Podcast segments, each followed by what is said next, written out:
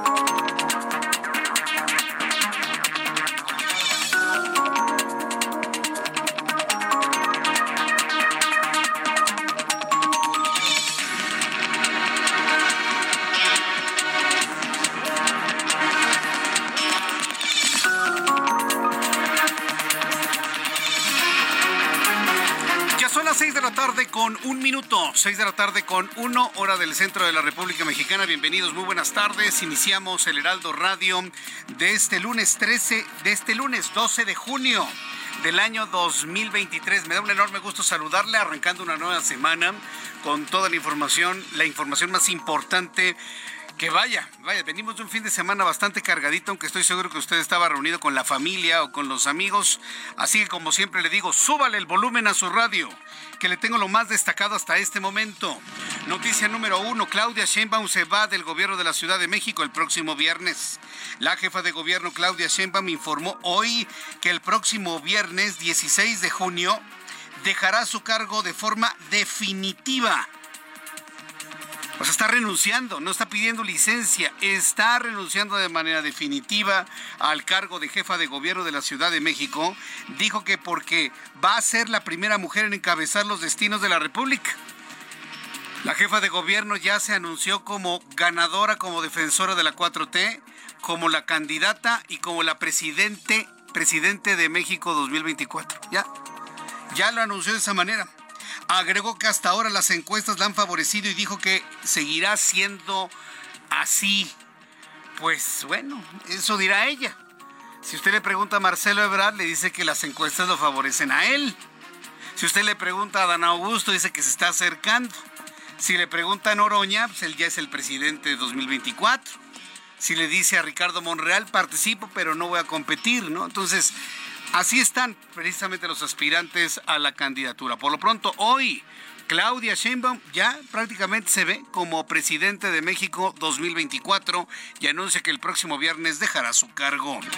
Mientras tanto, los 11 consejeros del Instituto Nacional Electoral anunciaron que en la reunión que sostendrán mañana con el presidente mexicano van a abordar el tema de las elecciones presidenciales del próximo año y le expresarán su colaboración con el gobierno federal conforme a sus atribuciones para realizar para la, la realización de estas.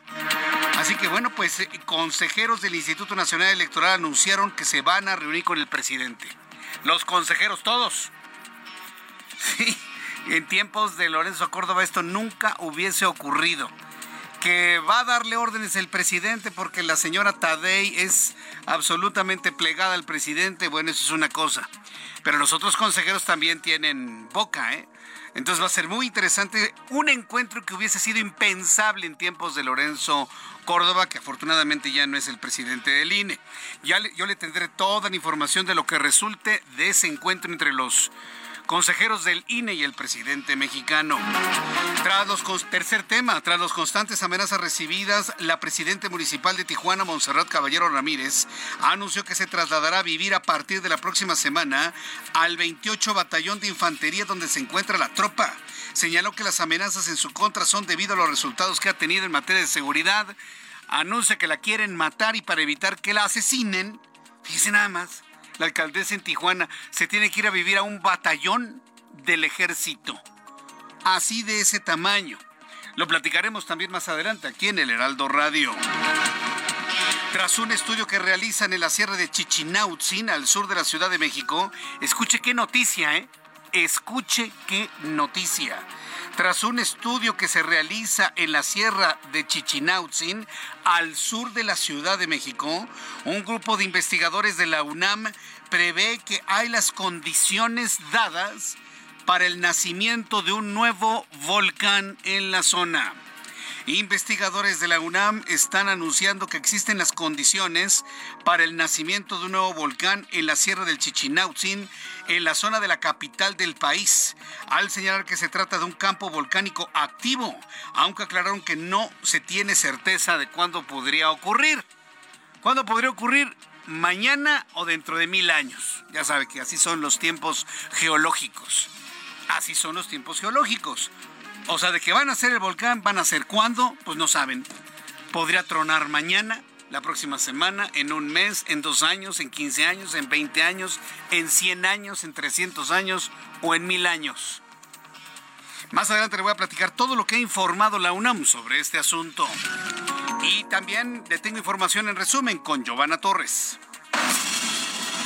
Los consejeros del Instituto Nacional Electoral recibieron la invitación del presidente Andrés Manuel López Obrador para sostener una reunión institucional este martes 13 de junio con la finalidad de dialogar y buscar elecciones limpias, libres y que no haya fraude electoral.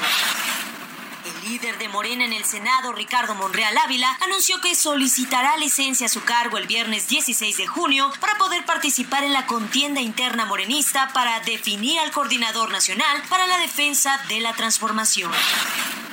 Líderes de oposición tacharon de ilegal el proceso interno de Morena, por el cual definirán a su candidato presidencial rumbo a las elecciones federales del 2024. En un mensaje, el presidente nacional del PAN, Marco Cortés Mendoza, criticó que las corcholatas morenistas realizaran una promoción ilegal de su imagen a lo largo del país.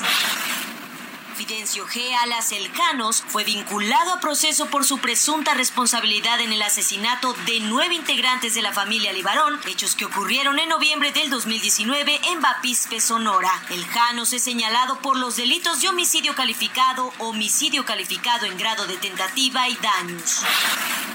La mañana de este lunes 12 de junio, un ligero sismo de magnitud 4.0 con epicentro en la ciudad de Cadereyta, Querétaro, despertó a los pobladores de aquella entidad. También algunos ciudadanos en Michoacán percibieron el sismo sin que se reportaran daños.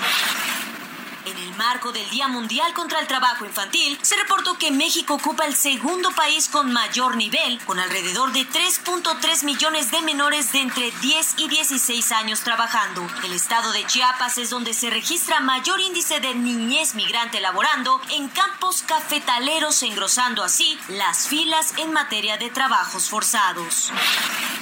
La ola de calor que azota Nuevo León ocasionó un gasto extraordinario en el consumo de agua potable en la ciudad, situación que compromete el llenado de tanques. Ante ello, la Dirección de Servicios de Agua y Drenaje de Monterrey pidió a la comunidad regiomontana que a pesar de las altas temperaturas, eviten bañarse más de dos veces al día regidores de Atizapán de Zaragoza ya no quieren que la ciudad deportiva del municipio lleve el nombre de la directora de la CONADE, Ana Gabriela Guevara, tras su prepotencia con la selección de natación artística. La propuesta es que el recinto deportivo que se encuentra en rehabilitación ahora se llame Ciudad Deportiva Saúl Canelo Álvarez, esto bajo el argumento de que el boxeador es un ejemplo para México. Tras la euforia que ha provocado la próxima visita de Taylor Swift a México, se acaba de confirmar que habrá otra fecha más. Ahora se suma el 27 de agosto. Hasta el momento, la promotora Ocesa no ha compartido cuándo comenzará el registro para poder acceder a la compra de los boletos de esta nueva fecha. Aunque cabe mencionar que en Ticketmaster ya aparece el evento y se indica que las entradas se venderán el próximo viernes 16 de junio.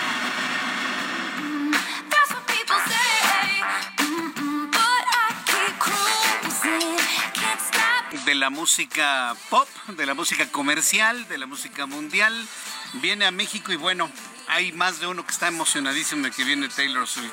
Bueno, ya le estaré informando de cómo se van a vender seguramente los boletos. Se van a acabar en una hora entre revendedores que son los primeros en la fila para comprar boletos y los demás, olvídense, se van a acabar en cuestión de minutos.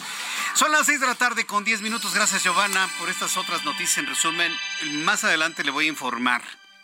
Más adelante le voy a informar sobre un supuesto alienígena que apareció, bueno, que está siendo muy viral en las redes sociales.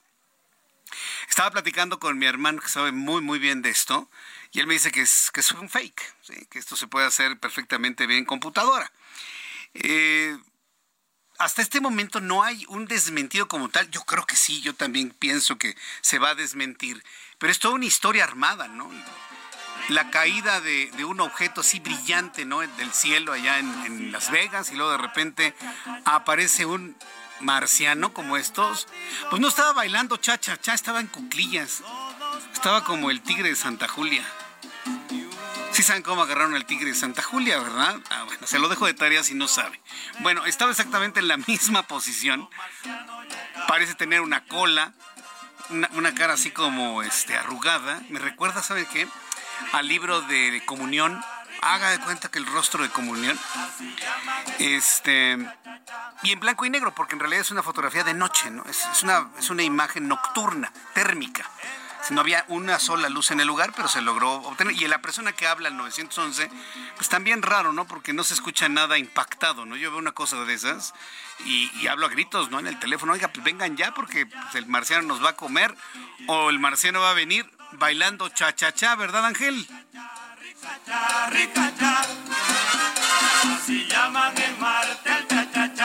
Bueno, pues imagínense desde cuándo estamos pensando en que llegan los, marcianos o los extraterrestres, que hasta un chachachá súper antiguo existe. Bueno, ya, vamos a meter a la caja el chachachá. Pero sí, vamos a tratar de entender qué es lo que hay atrás de esto, ¿eh? Porque ya hablando seriamente, es una noticia que se está traspasa de lo que es la ciencia ficción, traspasa de lo que de la información no formal a los noticieros formales sobre todo por las condiciones en las que se dio la llamada telefónica, la calidad de la cámara, la calidad de la, de la imagen, que ya los expertos en esto me han dicho que es un fake. Pero bueno, al ratito le voy a tener toda la información de lo que se sabe de este video de un supuesto alienígena.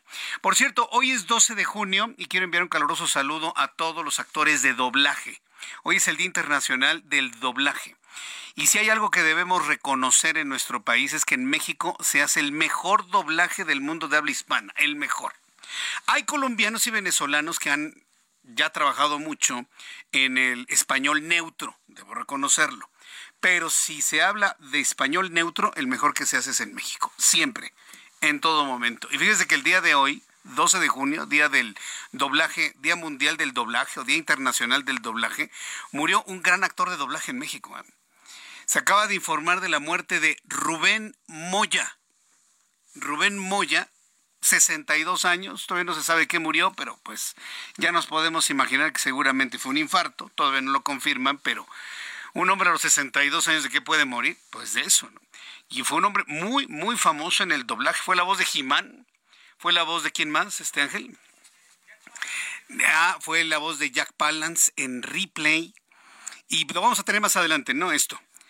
Sí, ah, ya lo tenemos. A ver, ¿alguna muestra de la voz de, Rubén Moya, por favor? Por el poder de Grayskull. Ya tengo el poder. Jimán, a ver, ¿tienes otro, otro ejemplo del doblaje de Rubén Moya, quien murió el día de hoy? Lo fantástico. Lo inesperado Esta es la clase de cosas de las que un hombre llamado Robert L. Ripley nos dice. Aunque usted, Aunque usted no, lo crea. No, una voz verdaderamente inolvidable. Dobló mucho a, a Morgan Freeman, entiendo, ¿no? También. ¿Qué otro doblaje tienes de, de... Ah, en Toy Story, pues, quienes son fanáticos de la serie de películas Toy Story, era la voz de Sorg. A ver, vamos a escucharlo. Ríndete, Buzz Lightyear. Te he vencido.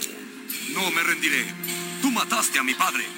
No, Buzz. Yo soy tu padre. Buen tiro, hijo. Ese es mi muchacho. Ese es Rubén Moya. Hay otros dos elementos en los que lo recordamos claramente. Fue la voz durante muchos años, a ver, señores que ya están entradi estamos entraditos en años, fue la voz comercial del videocentro, ¿se acuerdan?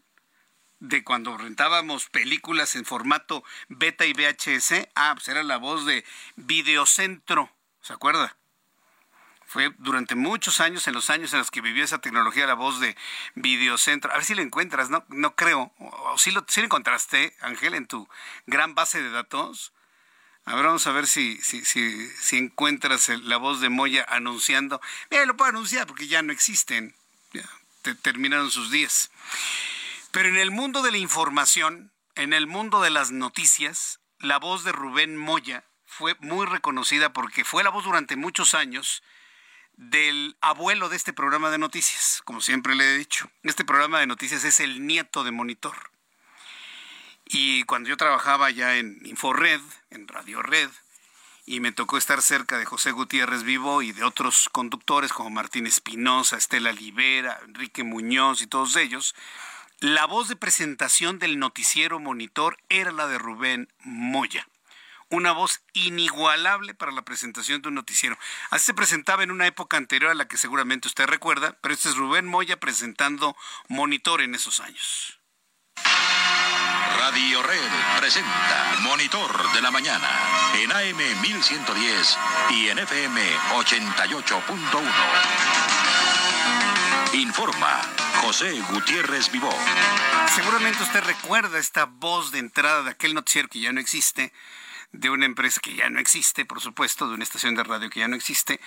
Y bueno, pues lo recordamos con cariño, ¿no? Porque fue una voz que nos acompañó durante mucho tiempo en las mañanas, al mediodía y en las tardes para enterarnos de la información. Descansa en paz, Rubén Moya. Un nombre importante, sin duda alguna, para la actuación, el doblaje mexicano que lo recordamos hoy con cariño. Murió a los 62 años. Bueno, cuando son las 6 de la tarde con 16 minutos, hora del centro de la República Mexicana, pues entramos de lleno en las noticias del día de hoy. Y bueno, pues vamos a empezar con el anuncio que hizo la jefa de gobierno, Claudia Sheinbaum. Eh, tras reunirse con el presidente mexicano, a quien le notificó su renuncia a la titularidad de la Secretaría de Relaciones Exteriores, Marcelo Ebrard afirmó que se va con mucho agradecimiento y adelantó que regresará al Palacio Nacional hasta octubre de 2024. Vamos a entrar en comunicación con Noemí. Noemí eh, la tengo un poco más adelante. Sí, antes la información de Marcelo Ebrard, lo que dijo Claudia Sheinbaum. Acompañada de su gabinete este lunes, Claudia Sheinbaum, jefa de gobierno, anunció que el próximo viernes dejará su cargo de manera definitiva con el fin de llegar a ser, fíjese, con el objetivo de llegar a ser la primera mujer en dirigir los destinos de la nación. O sea, no nada más se va a separar para competir. Dice, me separo porque voy a ser la presidente de México, punto. Ya. Entonces, ¿para qué perdemos tanto tiempo, no? Si ya está la decisión tomada del presidente, ¿sí? Con cuatro años y medio de gobierno, Sheinbaum Pardo agregó que el jueves entregará un informe de su administración en el Monumento a la Re- Revolución y así lo dijo el día de hoy. Que he tomado la decisión de separarme del cargo de forma definitiva el 16 de junio del presente, con el fin de llegar a ser la primera mujer en la historia de México en encabezar los destinos de la nación.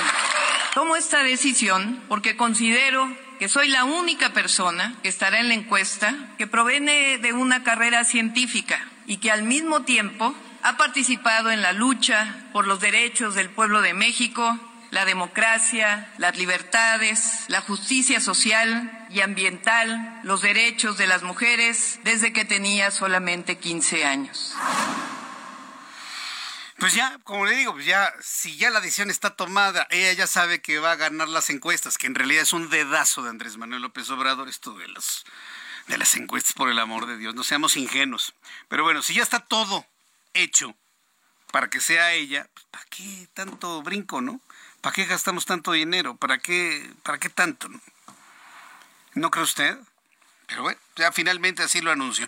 Pero en todo esto que se generó el fin de semana, tras reunirse con el presidente mexicano a quien le notificó su renuncia a la titularidad de la Secretaría de Relaciones Exteriores, Marcelo Ebrard afirmó que se va con mucho agradecimiento y adelantó que él va a regresar al Palacio Nacional en octubre de 2024. Claro, si Marcelo Ebrard, siendo presidente de México, decide vivir en el Palacio Nacional, en una de esas y revive la residencia oficial de Los Pinos porque yo creo que un presidente no debe vivir en un museo ni en un palacio.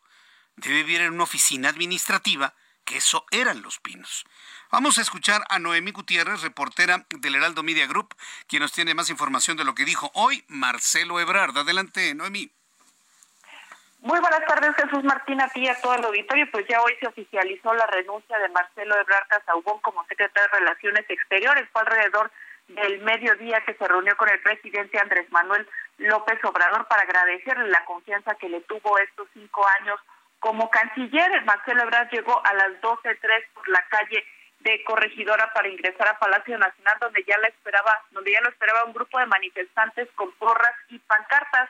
Ya fue después de la una y media de la tarde que salió Marcelo Ebrard, pero ya por la calle de Moneda y ya portando una camiseta que decía sonríe dijo que fue un buen encuentro el que tuvo con el presidente Andrés Manuel López Obrador, que primer, la primera parte del encuentro hablaron sobre su encargo como secretario de Relaciones Exteriores, también le entregó un informe sobre los logros que se habían tenido en la, en la dependencia, pero ya la segunda parte de la conversación dijo, ya fue de amigos, recordaron también, dijo, viejas anécdotas, y se comprometió a que va a regresar en octubre de 2024. Después de salir por la calle de Moneda, pues ya lo esperaban una de varios simpatizantes que llevaron incluso mariachis, una estudiantina botarga, pero también varias eh, pancartas, también se le se le acercaron para que le firmara el libro El Camino de México. Ya después de ahí se enfiló a la librería Porúa, en donde dio una conferencia de prensa y ahí detalló que será el lunes 19 de junio que ya arranque esta gira por todo el país, pero también se le cuestionó si no tenía algún plan B en caso de que no lograra esta candidatura de Morena a la presidencia de la República. Dijo que el único plan B que puede tener es invitar a Claudia Sheinbaum a la Secretaría de Gobernación. Dijo aquí, el único plan es el A, es que vamos a ganar y vamos a vencer. Dijo, nuestro destino es la victoria. Sin embargo, y aunque se le cuestionó de dónde van a salir los recursos para estos recorridos que va a iniciar el 19 de julio, pues no lo aclaró y dijo que se registrará eh, ante el partido Morena en cuanto le manden la ficha de registro. También dijo que se está analizando cuáles serán las propuestas de estas dos casas encuestadoras que presentará y ya por último te comento que dijo que se dieron un abrazo con el presidente Andrés Manuel López Obrador que le deseó suerte y le dijo yo siempre seré tu carnal donde quiera que estés. Jesús Martín, pues ya es la primera consolata que renuncia al gabinete y del será el día de mañana que el presidente López Obrador se reúne con su gabinete legal y ampliado y ahí pues prácticamente les va a decir quiénes son los que también aspiran a otros cargos de elección popular, porque recordemos que se renuevan nueve gubernaturas, pero también Congreso, el Congreso de la Unión, otros congresos locales y otros que tienen otras aspiraciones. Entonces ya con estos cambios, pues ya el presidente López Obrador definiría quiénes lo van a acompañar hasta eh, septiembre de 2024 que concluya su administración, Jesús Martín. Bien, pues eh, muchas gracias por la información, Noemí. Muy buenas tardes. Hasta luego, muy buenas tardes. Pues evidentemente todos van a decir, todos absolutamente van a decir que ellos van a ser los ganadores, ¿no? Son seis aspirantes. Ya los conocemos, Claudia Sheinbaum, Marcelo Ebrard, Ricardo Monreal, Claudia Sheinbaum, Manuel Velasco del Partido Verde y eh, Gerardo Fernández Noroña del Partido del Trabajo. Para efectos prácticos, para efectos prácticos, le estoy invitando para que participe en mi cuenta de Twitter, arroba Jesús Martín MX, arroba. Eh, vamos a hacer un ejercicio. A ver, estos ejercicios que hacemos en Twitter no se pueden cucharear, señores ignorantes del manejo de las redes sociales. No se puede. ¿sí? Porque usted hace un voto con su cuenta y ya se lo da como como, como votado, a menos de que entre un grupo de 100 chaídos y con 100 seguidores hagan un voto específico, ¿no? O sea, es muy complicado, es muy difícil y además da solamente cuatro opciones. Twitter nada más da cuatro opciones, no da cinco, no da seis. Y esto lo digo para que Gerardo Fernández Noroña no me ande ahí diciendo, ¿por qué no me incluiste, Jesús Martín? Voy a incluir a los únicos cuatro de Morena en este ejercicio. El ejercicio dice así. ¿Quién tiene las mejores credenciales? Fíjese lo que le estoy preguntando. No quién va a ser, quién debe de ser, ni quién le gustaría. ¿Quién tiene las mejores credenciales para ser candidato de Morena a la presidencia de 2024? Lea muy bien la pregunta. No le estoy preguntando qué le gusta a usted o lo que piensa que va a ocurrir. No, sino objetivamente quién está mejor calificado de estos cuatro. Digo, si podemos hablar de, estas, de este tipo de calificación. Marcelo Ebrard, Adán Augusto López, Ricardo Monreal, Claudia Sheinbaum están en orden alfabético por apellido. Entre a Twitter, arroba Jesús Martín MX y vote y lo analizamos hacia el final del programa. Regresamos. Escucha las noticias de la tarde con Jesús Martín Mendoza. Regresamos.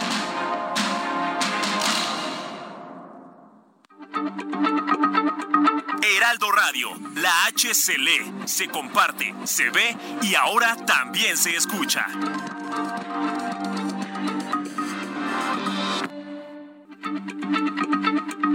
Heraldo Radio, la H se lee, se comparte, se ve y ahora también se escucha.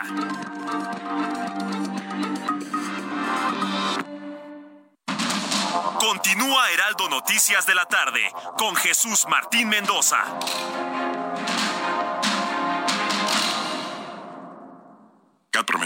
31.1% sin IVA. Vigencia del 3 al 31 de mayo. Detalles en ram.com.mx. Aprovecha el mes del trabajo RAM con las mejores promociones del año para estrenar una RAM 4000. La única pickup doble cabina que carga con más trabajo. Llévatela con tasa desde 9.75%. RAM. A todo con todo.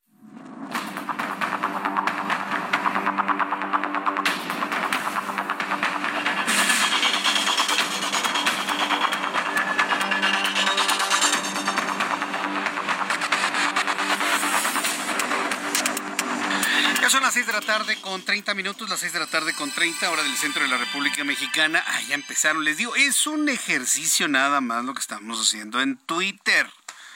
Ah, pero de repente están hiperreactivos, ¿eh? A ver, es nada más un ejercicio, un ejercicio nada más. A ver, de lo que piensa el público que escucha el Heraldo, le estoy preguntando. De los cuatro integrantes de Morena, ¿cuál tiene las mejores credenciales para ser candidato de Morena? A lo mejor el que a usted le gusta no las tiene y tiene usted que reconocer que es otro, ¿no? Bueno, pues hasta el momento el 88% de las personas que han pasado nuestra forma de consulta dicen que Marcelo Ebrard. 4% de Ana Augusto, 4 Ricardo Monreal, 4 Claudia Sheinbaum, van pocos votos, pero pues yo le invito a que entre a mi cuenta de Twitter, arroba Jesús Martín MX, y pues participe en este ejercicio que no busca más que pues, hacer un ejercicio entre el público que escucha el Heraldo Radio en toda la República Mexicana y en los Estados Unidos. Arroba Jesús Martín MX, arroba Jesús Martín MX. Bien, ¿cómo quedaron las reglas famosas en las cuales se van a regir estos, estos candidatos, estos aspirantes? Me niego a decirles corcholatas, aunque todo el mundo les dice así. Es como si le dijeran, dite tonto, ¿no? Ya, pues sí. Una corcholata está en la botella o en el piso o en la basura. Yo a veces me imagino al presidente muerto de la risa como diciendo, mira cómo todo el mundo les dice corcholatas. No, bueno. Entonces, ¿cuáles van a ser las reglas que van a tener que respetar los cuatro aspirantes del Movimiento de Regeneración Nacional? Mi compañero Ángel Arellano le tiene todo un resumen de lo que sucedió ayer durante el Consejo Nacional de Morena, en el que se definieron estas reglas para el próximo candidato presidencial, entre las que destaca la que estableció que aspirantes renuncien a su cargo previo al 16 de junio. Ángel Arellano. El Movimiento de Regeneración Nacional tiene listas las reglas para elegir a su candidato o candidata presidencial rumbo a 2024, quien por lo pronto y para salvar problemas legales se llamará Coordinador de Defensa de la Transformación. El ganador se conocerá el 6 de septiembre, según el acuerdo al que llegaron los 370 miembros del Consejo Nacional del partido. ¿Cómo será el proceso? A partir de hoy y hasta el viernes 16 de junio, los aspirantes deberán registrarse y y renunciar a sus encargos. Les recuerdo quienes compiten. Claudia Sheinbaum, Marcelo Ebrard, Adán Augusto López y Ricardo Monreal por Morena. Por el PT, el diputado Gerardo Fernández Noroña y por el Verde, el senador Manuel Velasco. A partir del lunes 19 y hasta el 27 de agosto podrán hacer campaña, recorridos por todo el país. El 28 de agosto comenzarán los sondeos, proceso que concluye el 3 de septiembre. Habrá cinco encuestas para definir la candidatura. Una la realizará Morena y las otras cuatro serán encuestas espejo. Se definirán de la siguiente manera. Cada una de las seis corcholatas propondrá dos empresas para realizar la encuesta y de las 12 opciones sacarán a cuatro en una rifa. Según el dirigente nacional de Morena, Mario Delgado, se termina el dedazo, es decir, que el presidente de la República designe quién será el candidato para competir en las elecciones presidenciales. Es un proceso inédito, es democrático, es transparente, es incluyente, es unitario y termina para siempre con el dedazo o con la imposición. Todos se comprometieron a aceptar el resultado como inapelable. Ningún servidor público podrá meter las manos en el proceso, desde alcaldes hasta el presidente. No se debe incurrir en acarreo ni hacerse alianzas inconfesables con grupos de interés. Se pide que los actos de campaña sean austeros, que no se use dinero del erario ni se acepten fondos privados. Se deben evitar debates públicos o polémicas entre los aspirantes y no deben aceptar entrevistas en medios de comunicación que Morena considere reaccionarios, conservadores y adversarios de la 4T. Reportó para las noticias de la tarde Ángel Arellano Peralta. Esto último está precioso. Gracias Ángel. No acepten entrevistas en medios reaccionarios, conservadores o contrarios a la cuarta transformación. ¿Sabe cuáles le quedan? un tabloide ahí que ya nadie lee, ya sabe usted cuál. Y este y el canal ¿qué? 14 y el 22 y algún programita del canal 11 y párale de contar, ¿ya? Ahí solamente, ¿verdad, Ángel? Ahí solamente se van a aparecer los los aspirantes. Porque de ahí en fuera todos caemos en la clasificación y en la, más bien en las descalificaciones del presidente López Obrador. Porque todo esto que usted oyó son órdenes de López Obrador. A mí que no me vengan con que el partido y que no sé. Eso no es cierto. Ya dejemos el tiempo de la ingenuidad atrás. Ya venimos de un país que vivió los tiempos del PRI, donde se hacían ese tipo de cosas. Bueno, pues los estamos reviviendo. Yo nomás le digo, no caigamos en ingenuidades. Esto es un dedazo, hombre. Lo que diga mi dedito. Que hagan una encuesta, sí, pero ya se sabe. Ya lo dijo hoy la jefa de gobierno. Y ella siempre ha aceptado que ella es la favorita. Entonces ya, ¿para qué? Si ya sabemos cuál va a ser el resultado. Aunque bueno, en estos ejercicios, por ejemplo, que le estoy proponiendo y otros más que se puedan hacer, pues los resultados no son tan claros, ¿eh? Para uno en específico dos en específico, no lo son. Así que yo le invito para que entre a mi cuenta de Twitter, arroba Jesús Martín MX, arroba Jesús Martín MX y participe en nuestro ejercicio del día de hoy quién tiene las mejores credenciales, desde su punto de vista obviamente, para ser candidato de Morena a la presidencia de 2024. Los ordené en orden alfabético de apellido. Marcelo Ebrard, Adán Augusto López, Ricardo Monreal o Claudia Sheinbaum. Le invito para que entre arroba Jesús Martín MX y al ratito hacemos un nuevo corte informativo de cómo va nuestro insisto, ejercicio. Bien, una vez conociendo ya estas reglas, le informo que la presidenta municipal de Tijuana, Monserrat Caballero Ramírez, confirmó que la próxima semana se irá a vivir al 28 Batallón de Infantería debido a las constantes amenazas que ha recibido por parte del crimen organizado. Debido a que la presidenta municipal de Tijuana, Monserrat Caballero, ha hecho un trabajo, nos dicen, muy bueno, ha reducido los índices de violencia, eso no le ha gustado a estos grupos que la están amenazando de muerte y una de las formas de salvar la vida es yéndose a vivir junto con los militares. Ana Laura Wong es nuestra corresponsal en Tijuana y nos informa. Adelante, Ana Laura. ¿Qué tal Jesús Martín? Un gusto saludarte desde Tijuana para informarte que el día de hoy la presidenta municipal Montserrat Caballero Ramírez durante la conferencia tempranera en Palacio Municipal pues ya conocer que en los próximos días estará viviendo en el 28 Batallón de Infantería ubicado en la ciudad de Tijuana. Esto tras las recientes amenazas que ha recibido en su contra. Eh, también recordar que hace unas semanas hubo un atentado en contra de su escolta y ella refiere que eh, debido a, los, a las detenciones de homicidas, también el decomiso de armas y narcóticos en los recientes días, pues ha generado molestia entre los grupos criminales quienes le están haciendo estas amenazas. No dio a conocer cuáles, eh, si fue eh, por llamada, por eh, mantas, pero hace énfasis en que está recibiendo amenazas. Por eso, la recomendación de la Guardia Nacional para que ella viva en el cuartel militar. Esa es la información, Jesús Martín, desde Tijuana, Baja California. Muchas gracias, Noemí. Gracias, Noemí, eh, por Ana Laura, perdóneme. Ana Laura Wong, nuestra corresponsal en Tijuana, Baja California. Eh, es que estoy recibiendo la llamada telefónica y agradezco infinitamente que me tome comunicación en estos momentos. Precisamente Montserrat Caballero Ramírez. Ella es la presidenta municipal de Tijuana, Baja California. Eh, me da mucho gusto saludarla. Bienvenida. ¿Cómo se encuentra? Muchísimas gracias. Bien, buenas tardes y muchísimas gracias a usted por el espacio. Esto, esto, es sorprendente. Miren que en todos estos años que tengo de, de, compartir las noticias con el público, yo no me había encontrado con el hecho de que un, un servidor público, un gobernante, en este caso una alcaldesa como usted, decida irse a vivir un batallón militar para poder salvar la vida de tantas amenazas. ¿Esa es la solución a las amenazas que está recibiendo, eh, eh, alcaldesa? Bueno, le comento, no es propiamente salvar mi vida, sino es resguardar, resguardar el encargo que tengo por los resultados obtenidos. Hoy por hoy, el decomiso de la Policía Municipal de, de nuestra ciudad, del decomiso de las armas, es el más grande de, en el país.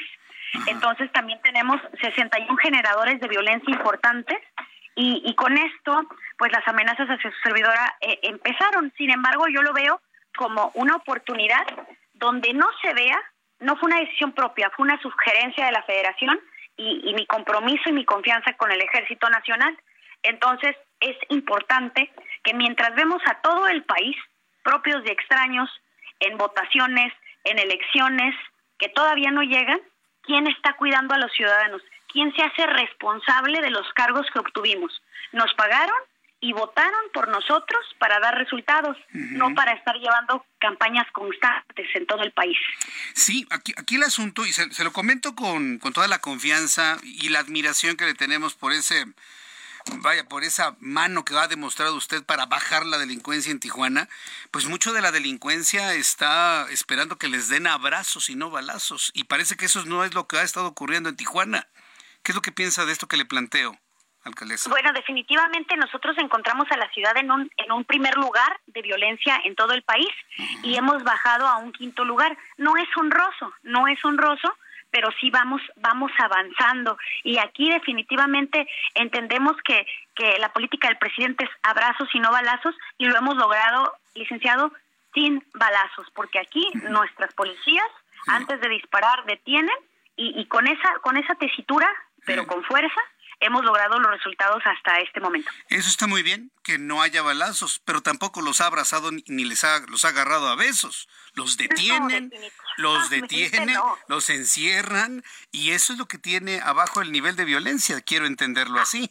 Efectivamente, el malandro, perdóneme la palabra tan, tan coloquial, el malandro es malandro aquí y en China y, y aquí, este, lejos de estar encampañadas, eh, en todo el país, que sí tenemos predilección por alguno de los candidatos, estamos trabajando todos los días.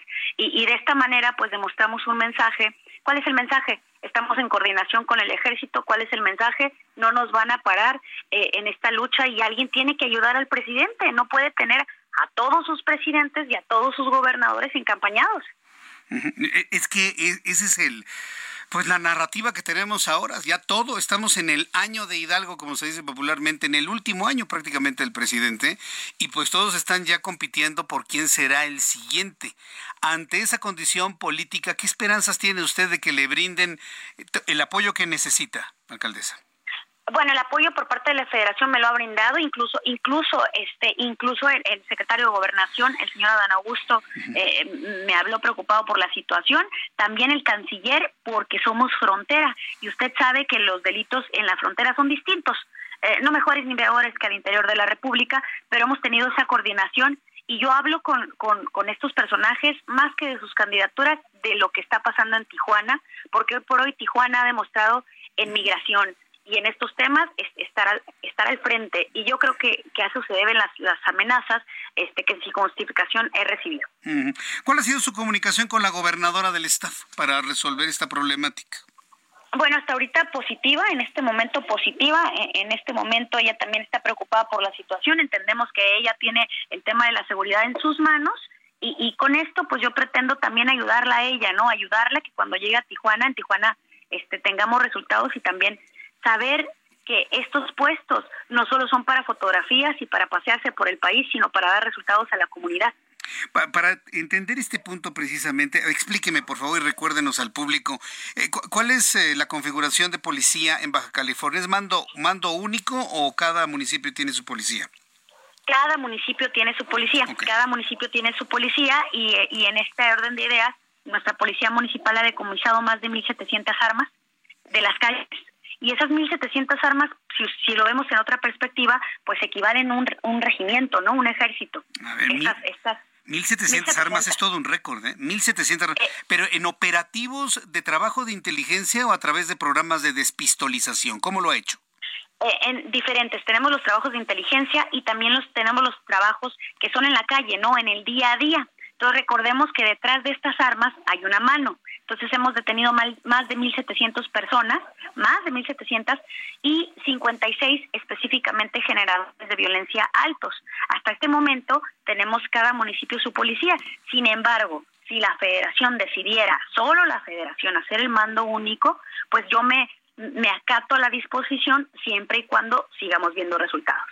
correcto. Bueno, pues eh, eh, suena interesante lo que usted ha podido lograr allá en, Tijuana y realmente preocupa que esté tomando una decisión pues tan Tan, tan, poco ortodoxa, vamos a llamarlo de esa manera, irse a vivir al 28 Batallón. ¿Qué le ha dicho la comandancia del batallón? ¿Están de acuerdo en brindarle, este, brindarle a usted el lugar que necesita para, para vivir y al mismo tiempo despachar? La sugerencia fue fue del gobierno federal, fue una sugerencia y yo la ah. acepto para dar ese mensaje de que estamos unidos y por otro lado, no no no voy a vivir en una especie de mansiones de los altos mandos o casas con, con lujos, voy donde está la tropa, porque hoy es importante decir que el crimen organizado siempre resalta a sus maleantes y nosotros, a nuestro ejército y a nuestros policías, solo los señalamos. Entonces voy ahí a crear una situación de pertenencia, de colaboración y pues también a resguardarme porque porque realmente como mujer como mujer es difícil esta situación, como hombre también, pero el caballero se lo aplauden y a mí me lo señala. Correcto. Mire, yo sinceramente yo no estaba pensando en ningún momento que usted se iba a vivir con lujos en el ejército, ¿no? Quienes conocemos al ejército y conocemos las, las zonas militares, sabemos la forma tan austera en la que viven las Fuerzas Armadas. O sea, créame que lo conozco en lo personal. Nunca pensé en alguna situación de lujos, o pero sí de protección. Es decir, usted está buscando protección a su integridad y a su programa de trabajo en Tijuana. Efectivamente, porque la, la protección cuando la necesito, le comento, simplemente cuando llego a mi casa, porque hay una situación. Prefiero que los que los que el ejército, que los policías y las unidades estén en la calle y no propiamente afuera de la casa de su servidora. De tal suerte que ya vamos a tener, voy a tener menos seguridad conmigo en mis trayectos y más seguridad en la calle. ¿Por qué? Porque los policías y el ejército necesitan estar en la calle, no cuidando servidores públicos todo el día. Monserrat Caballero, yo entiendo su, su ánimo, su trabajo, su compromiso. Es más, le escucho con entusiasmo de que ha tenido resultados y que esto, bueno, la, la coloca en una posición muy visible mediáticamente hablando. Pero, ¿qué le dice su papá? ¿Qué le dice su mamá ante esta situación y estas decisiones? Deben estar muy preocupados en su familia, ¿no? Bueno, la, la situación sí, la situación sí, sí es así, pero cuando vienes de un extracto social como el que yo vengo, que es un extracto social humilde, los ciudadanos lo viven diario. Entonces creo que, que necesitamos ayudar al presidente, ayudar a los ciudadanos y mostrar pues que tenemos la fuerza, ¿no? Fuerza como mujer y como persona y como servidor público. Mis papás ya no viven, ya no mis papás, entonces es, es un problema menos para mí, una situación menos por cómo se sentirían y, y, realmente mi familia me apoya y hoy por hoy, hoy por hoy, gracias por el espacio porque es el momento donde los servidores públicos estemos hablando de resultados y de trabajo. ¿Esposo, hijos tiene usted? Un esposo tengo, bueno, un esposo. Sí, su esposo. Como se debe. Sí, claro.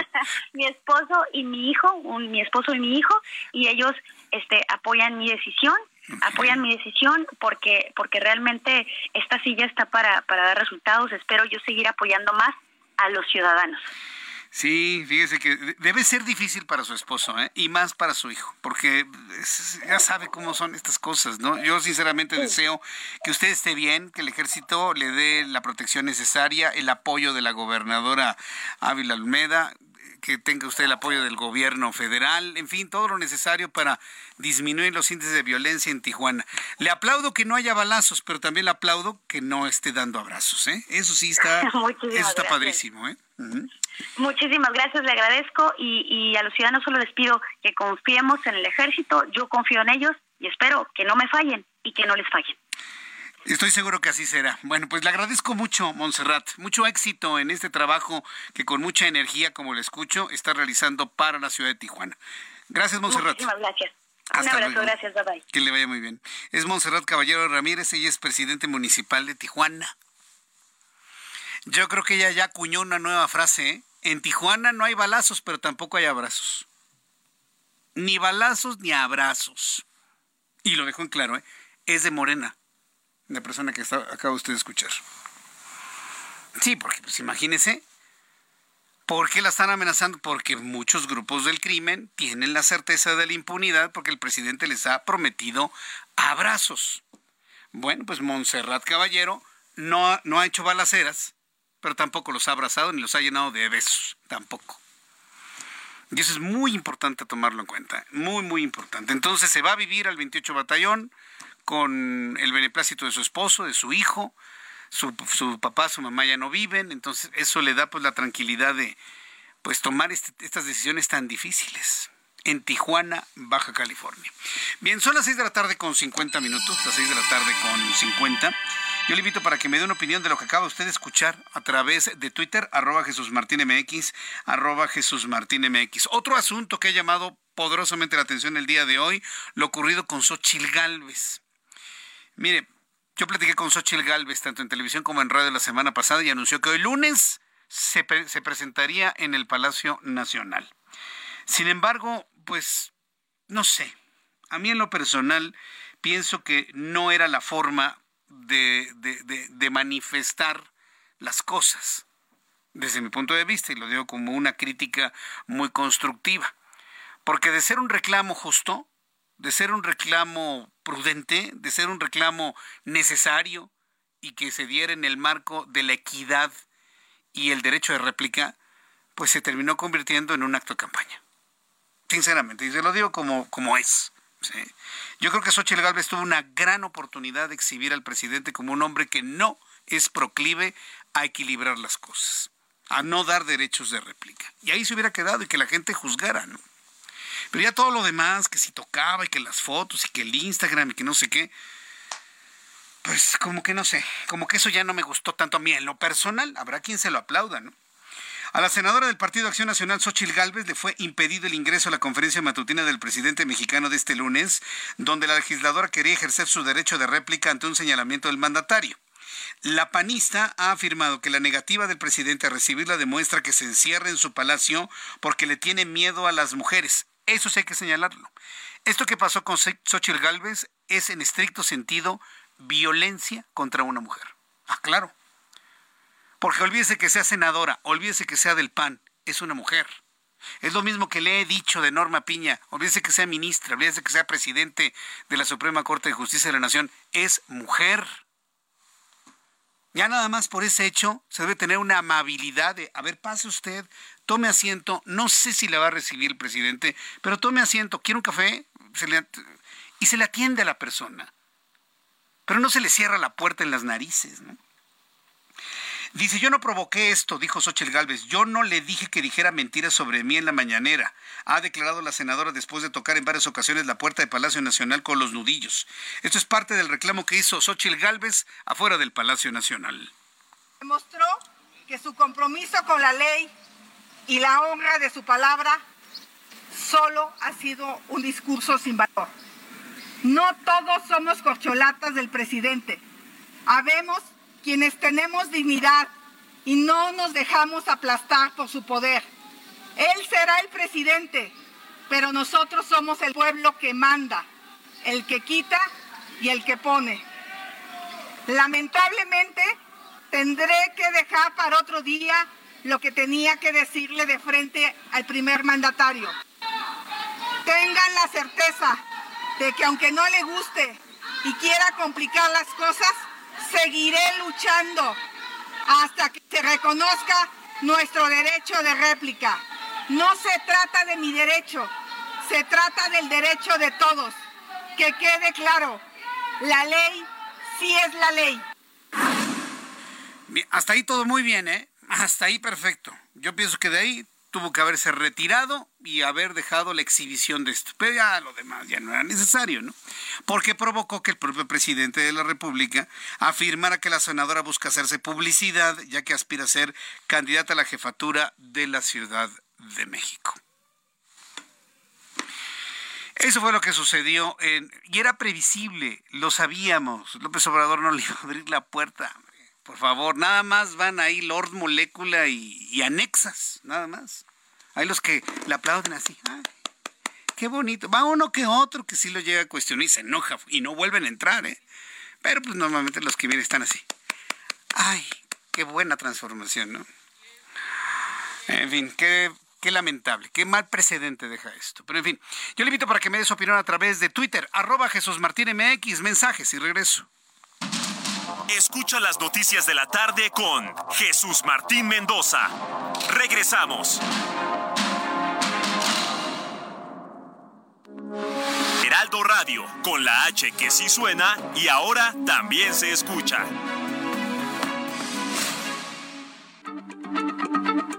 Heraldo Radio, la H se lee, se comparte, se ve y ahora también se escucha.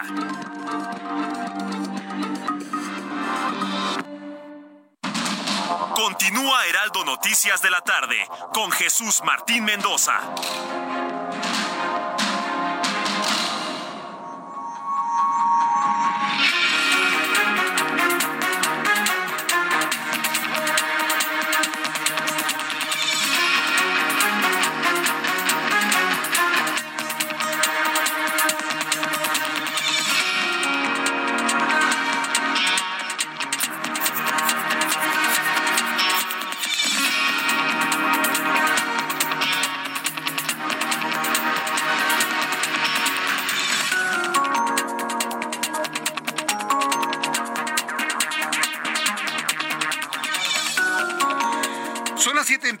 Las 19 horas en punto hora del centro de la República Mexicana, le presento un resumen con las noticias más importantes en el Heraldo Radio.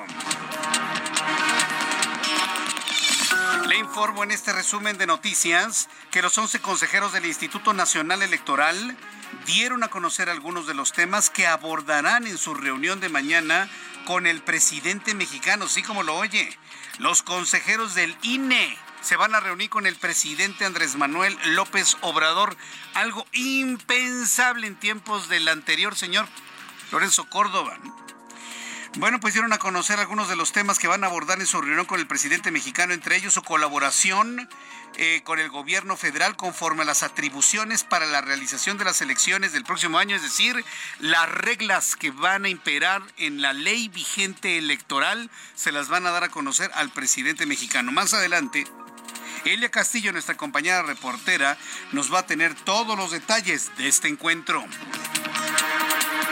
Le informo también que un video difundido por el programa de televisión estadounidense USA Today mostró la presencia de un de un ser extraño en una cámara de video en un patio trasero en una casa en Las Vegas, que habría ocurrido posterior al avistamiento y caída de un objeto luminoso en la zona. Más adelante mi compañero Héctor Vieira le tendrá la historia completa de esto que algunos han considerado la llegada de una especie de extraterrestre. Se ha relacionado este ser extraño que se ve en la cámara de video con la caída de un objeto desde el cielo.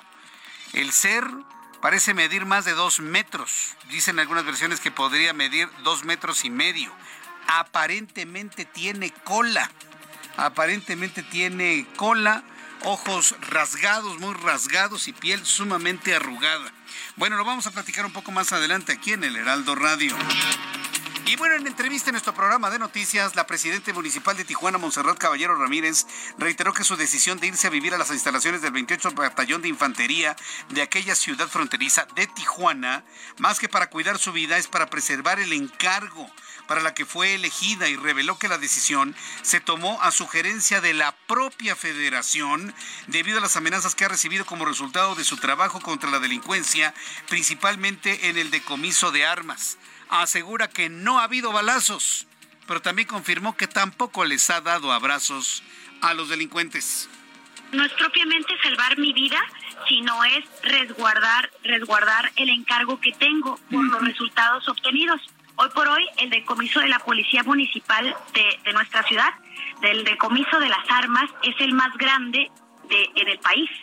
Entonces también tenemos 61 generadores de violencia importantes y, y con esto, pues las amenazas hacia su servidora eh, empezaron. Y aquí definitivamente entendemos que, que la política del presidente es abrazos y no balazos y lo hemos logrado, licenciado, sin balazos, porque aquí nuestras policías antes de disparar detienen y, y con esa con esa tesitura, pero con fuerza, hemos logrado los resultados hasta este momento.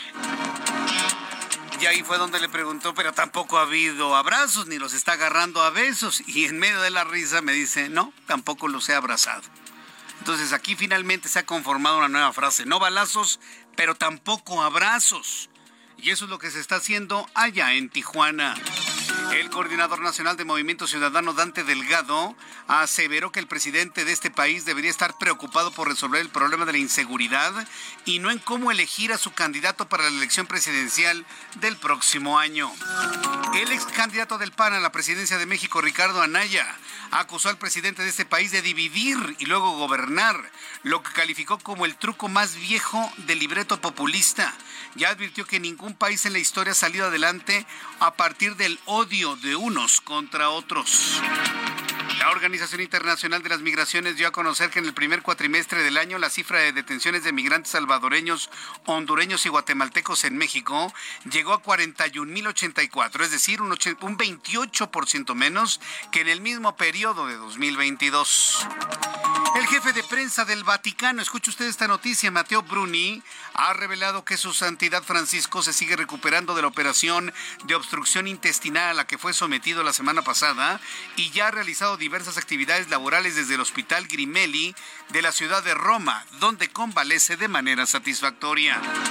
La empresa farmacéutica francesa Valneva informó que un amplio ensayo con pacientes en los Estados Unidos de la primera vacuna contra el virus chikungunya que se transmite mediante mosquitos, dio resultados positivos que fueron elogiados por los especialistas. La Organización Mundial de la Salud alertó en abril que enfermedades transmisibles vía mosquitos como el dengue y el chikungunya podrían generalizarse a consecuencia del cambio climático. Ayer tres militares británicos se desmayaron por el calor sofocante durante el desfile militar celebrado ante el príncipe Guillermo, quien reconoció las difíciles circunstancias en las que se desarrolló el evento. Más tarde, el príncipe de Gales quiso agradecer a los militares su resistencia ante las temperaturas de más de 30 grados registrados en Londres durante el pase de revista.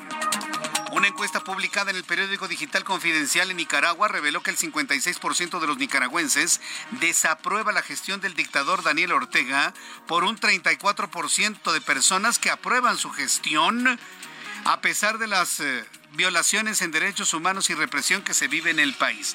La mayoría de los nicaragüenses reprueba al dictador Daniel Ortega. El diario estadounidense The Washington Post anunció este lunes la salida de su director ejecutivo Fred Ryan, quien dejará el puesto en agosto después de casi 10 años para dirigir el nuevo Centro sobre Civilidad Pública de la Fundación Presidencial Ronald Reagan. Le informo que se prevé que la tercera onda de calor continúe extendiendo su estancia en el país, lo que llevará a que la capital siga ardiendo toda la semana con temperaturas Escuche usted de 30 hasta 32 grados la máxima que podríamos sentir esa temperatura entre las 2 y las 3 de la tarde. De acuerdo con la Secretaría de Gestión Integral de Riesgos y Protección Civil, dicho fenómeno que llegó a México desde el 1 de junio continuará causando afectaciones en diversas entidades en, la capital del país. Calorcísimo. No son los calores ¿eh? propios de más allá de los 50 años. No, no, no, no, no. Está haciendo un calor hay que hidratarse bien, ¿eh? Y bueno, pues ya se cantaba así, ¿no? Qué calor, ¿eh?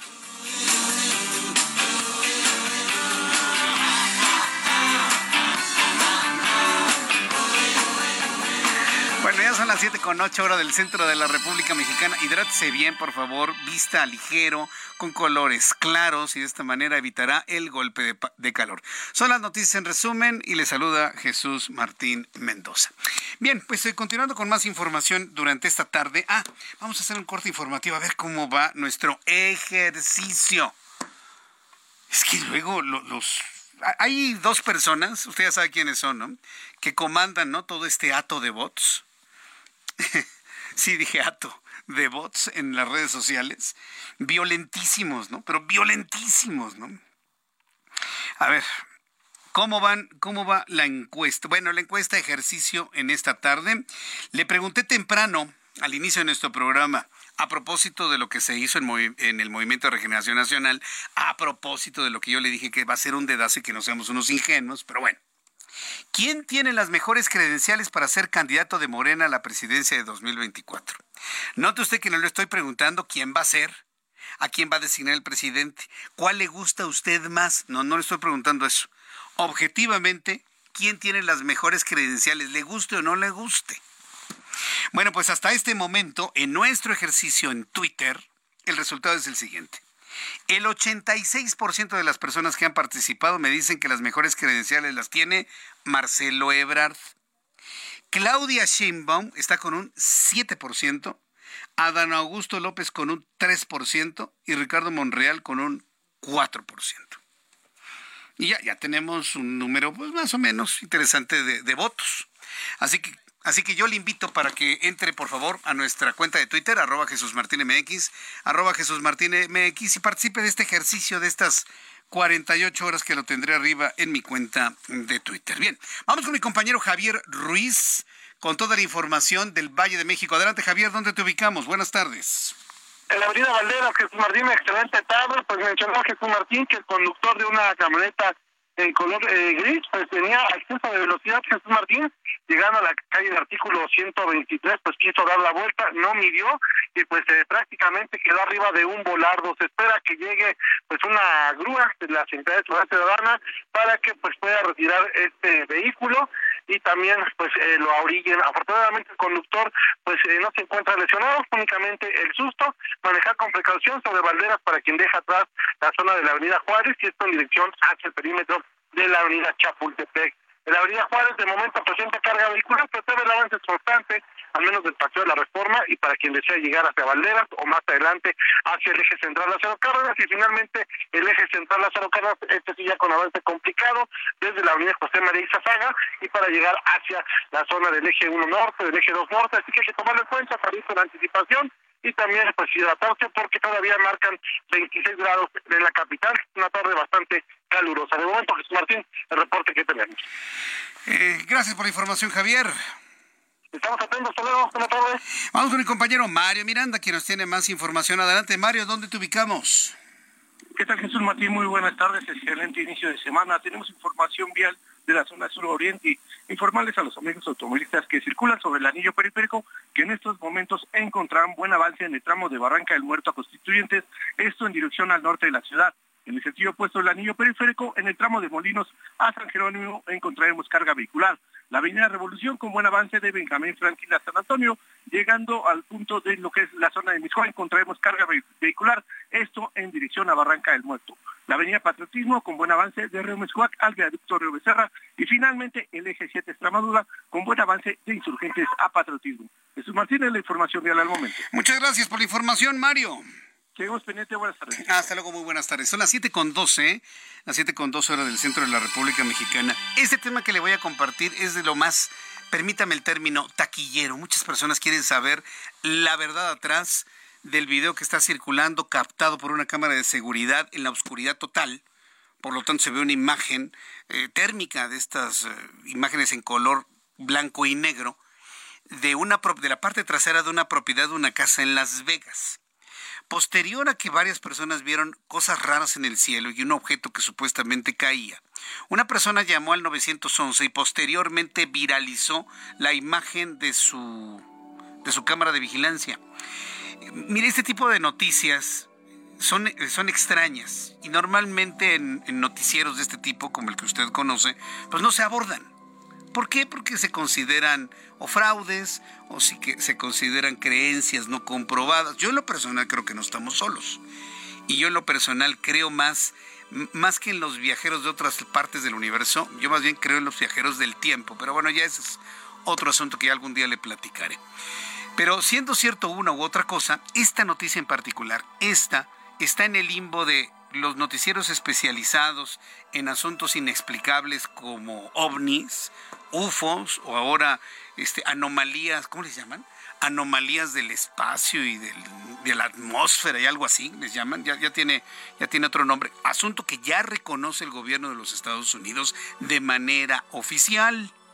Entonces esta noticia está como que en esos programas, vamos a llamarlos especializados en esos temas, y en noticiarios de información formal de todos los días.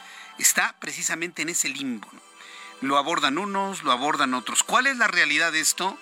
Mire, no lo sé, pero el ser que aparece en esa imagen, nadie lo ha dicho, pero yo se lo digo, es espeluznante. No parece humano, pero es humanoide. ¿Por qué? Porque es bípedo, tiene dos piernas, tiene dos brazos, aparece sentado en cuclillas, como doliéndose, se da cuenta de ruidos, voltea, se le observa una cara completamente arrugada tratando de recordar alguna recreación cinematográfica del rostro que aparece en este ser. Me recuerda la portada del libro Comunión, que fue muy famoso en su tiempo, en la década de los ochentas. Y también, no sé si se acuerda usted del, libro, que luego fue una película, que se llamó Fuego en el Cielo, de este leñador de apellido Travis, que había sido supuestamente extraído de su comunidad y luego había regresado y en una regresión eh, psicológica, bueno, pues él contó lo que había vivido y describió a los seres y es muy parecido, finalmente. ¿Ante qué estamos? No lo sé. Personas que saben de video y que saben de producción me han dicho que es un, una animación totalmente fake. Pero vamos a conocer la historia completa con mi compañero Héctor Vieira. Adelante, Héctor. No, no es una película de ciencia ficción. En Estados Unidos se dio a conocer el avistamiento de lo que podría ser una visita extraterrestre, luego de la difusión de un video que captó la llegada de un presunto ser extraño al patio de una casa en la ciudad de Las Vegas. De acuerdo con la policía local, el extraño suceso ocurrió el pasado 1 de mayo, cuando un residente de dicha ciudad, cuya identidad no se reveló, llamó al 911 para pedir auxilio, ya que en la parte trasera de su vivienda se impactó un objeto no identificado y vieron a por lo menos un ser con cuerpo similar al de un humano, aunque en su movimiento corporal no coincidía con el de la especie. Hay como una persona de ocho pies, al lado, y otra al lado, y tiene grandes ojos. Nos mira y sigue ahí. ¿Dónde está esto? ¿En su propiedad? En mi patio trasero. Lo juro por Dios. Esto no es una broma. Esto es raro. Hay dos personas o dos sujetos que están en su patio trasero. Correcto, y son muy grandes. Son como de 8, 9, 10 pies, no lo sé. Parecen alienígenas. Ojos grandes. Tienen ojos muy grandes, no puedo explicarlo. Y una vez que los veo, tienen ojos brillantes. Y no son humanos. No son 100% humanos. Ante el llamado de emergencia, un grupo de policías acudió al inmueble, aunque no encontraron al ser mencionado, lo que causó confusión, debido a que previamente la propia Corporación de Seguridad había recibido reportes de un objeto que caía desde el cielo en la zona. El video fue difundido por el programa USA Today, lo que dio paso a su viralización, y de acuerdo con uno de los uniformados que acudió al lugar, otro de sus compañeros le había confirmado el reporte de la caída previa del objeto, aunque no aclararon si ambos casos pudieran tener conexión alguna. Héctor Vieira, Heraldo Media Group. Pues ahí está. Eh, escuchábamos la voz del reporte que se hacía a través del 911. Mire, a través esta noticia es, por ejemplo, es muy visual. Le presenté yo imágenes en televisión eh, no eran de muy buena calidad. Hay varios videos que están circulando, inclusive con una calidad bastante buena, ¿eh? bastante buena. tengo oportunidad de encontrar un video, se lo comparto a través de Twitter, arroba Jesús Martín MX, arroba Jesús Martín MX, para que lo vea. La verdad es que, mira, yo a lo largo de, todos estos años he tenido contacto con información sobre el sobre posibles naves, sobre posibles civilizaciones y demás. Alguna vez tuve un, un encuentro muy extraño con alguien, pero pues de ahí a, a, pensar que esto puede ser real y que estos videos son reales, pues no, la, verdad la distancia es enorme, es grandísima. Y con eso tampoco me pongo en un papel de, de, de un incrédulo, simple y sencillamente yo creo que el día, si es que esto verdaderamente existe, se muestre, ¿sí? como en algunas series de ficción ya muy antiguas, no vamos a tener ninguna duda. No vamos a tener ninguna duda. El día que esto se abra, que va a tener efectos políticos, sociales, religiosos, espirituales, inimaginables, ¿eh? peor que la pandemia en ese momento no vamos a tener ninguna duda en ningún noticiero, en ningún programa, en ninguna radio, en ninguna televisión, en ninguna red social. Eso se lo aseguro. Cuando verdaderamente eso, eso pase. Bien, son las 7 con 18, las 7 con 18 hora del centro de la República Mexicana. Bien, vamos a entrar en comunicación con Luis Eduardo Velázquez, director del diario Semanero Capital CDMX. Y es que ya ha iniciado la discusión del programa de desarrollo urbano en el Congreso de la Ciudad de México. Estimado Luis Eduardo, me da mucho gusto saludarte. Bienvenido. Muy buenas tardes. Muy buenas tardes, estimado Jesús Martín, y un saludo a tu auditorio. Antes de dejar el cargo para buscar la candidatura presidencial, Claudia Sheinbaum envió al Congreso de la Ciudad de México estos nuevos proyectos del Plan General de Desarrollo y del Programa General de Ordenamiento Territorial. Lo hizo junto con un oficio que llegó el 8 de junio a la oficina del presidente de la mesa directiva del Congreso, Fausto Zamorano. A decir de Sheinbaum, ambos documentos fueron aprobados ya por la Junta de Gobierno del Instituto de Planeación en una sesión extraordinaria que se celebró el pasado 22 de mayo. Este envío del plan y el programa al Congreso por parte de Sheinbaum cambió los planes que tenía el secretario de Gobierno Martí Batres. Batres había asegurado que el debate en torno a ambos documentos todavía continuaba. Incluso estaban abiertas las pláticas con académicos de la UNAM, de la UAM, de organizaciones civiles, ciudadanas y vecinales. De acuerdo con esta ruta, el Instituto de Planeación aprobaría los documentos finales los entregaría a la jefa de gobierno y ella enviaría al Congreso. Pero eso pues ya ocurrió. Ahora con la llegada de los programas al Congreso, los diputados tendrán seis meses para aprobar ambos documentos. Y esto es muy importante. En caso de que los legisladores no logren aprobarlos, de acuerdo con la Constitución, aplicará la afirmativa ficta. Es decir, el 8 de diciembre quedarían aprobados en automático, tal y como los envió Claudia Sheinbaum. Esperemos que los diputados instalen un parlamento abierto para discutir de forma seria el desarrollo de la ciudad y que se tome en cuenta la opinión de los expertos de las principales casas académicas de este país. De esta forma se dejará Jesús Martín una buena herencia a quien gobierne la capital del país, de lo contrario se seguirá acotando la calidad de vida de los capitalinos. Bien, pues eh, este, vamos a ver de qué manera pues trabaja este plan, porque precisamente en estos tiempos de sucesiones, pues en realidad ya nadie creemos que algo vaya a mejorar en cuanto a infraestructura, pero lo iremos analizando. Muchas gracias, Luis Eduardo. Gracias a ti, un abrazo y excelente semana, Jesús Martín. Hasta luego. Hasta luego, que te vaya muy bien. Luis Eduardo, nuestro compañero Luis Eduardo Velázquez, director del diario semanario Capital Ciudad de México, Capital CDMX. Bien, cuando son las 7.21 hora del centro de la República Mexicana, vamos a revisar las noticias internacionales con Alina Leal Hernández. Tras la noticia de la muerte a los 86 años del ex primer ministro italiano Silvio Berlusconi, este lunes recibió homenajes incluso de sus detractores. Por su parte, el presidente ruso Vladimir Putin expresó sus condolencias recordando no solo su relevancia política, sino también la cercanía entre ambos hasta el punto de considerarlo un verdadero amigo. El expresidente estadounidense Donald Trump llegó a Florida en la víspera de una audiencia histórica ante la Corte Federal tras ser acusado de cargos por acumular ilegalmente documentos clasificados y frustrar los esfuerzos del Departamento de Justicia para recuperarlos. Trump se presentará mañana martes ante el juez en Miami. En Nigeria, autoridades informaron que al menos 30 granjeros fueron asesinados el pasado viernes y un número indeterminado de personas fueron secuestradas después de que hombres armados atacaron varias aldeas en el estado de Níger, en el centro oeste del país. De acuerdo con medios locales y videos que circularon en Internet en Estados Unidos, un grupo de simpatizantes del aspirante presidencial Ron DeSantis se concentró el pasado fin de semana frente a Walt Disney World en el centro de Florida con banderas nazis. Este lunes, la viceministra de Defensa de Ucrania, Hanna Maliar, afirmó que soldados ucranianos recuperaron siete poblados que abarcan 90 kilómetros cuadrados en la última semana. Esto durante las primeras etapas de una contraofensiva de Kiev que registra pequeños avances. Bien, gracias Alina por la información a esta hora de la tarde a nivel internacional. Hay una noticia hoy de una despedida de un hombre que fue fundamental para Italia, odiado y amado. Un hombre que nunca pasó desapercibido, uno de los hombres más ricos del planeta, al menos el más rico de Italia. Silvio Berlusconi murió el día de hoy a los 86 años y, y no murió, digamos así, por, por natural, que ya por la edad. No, no, no, tenía una leucemia.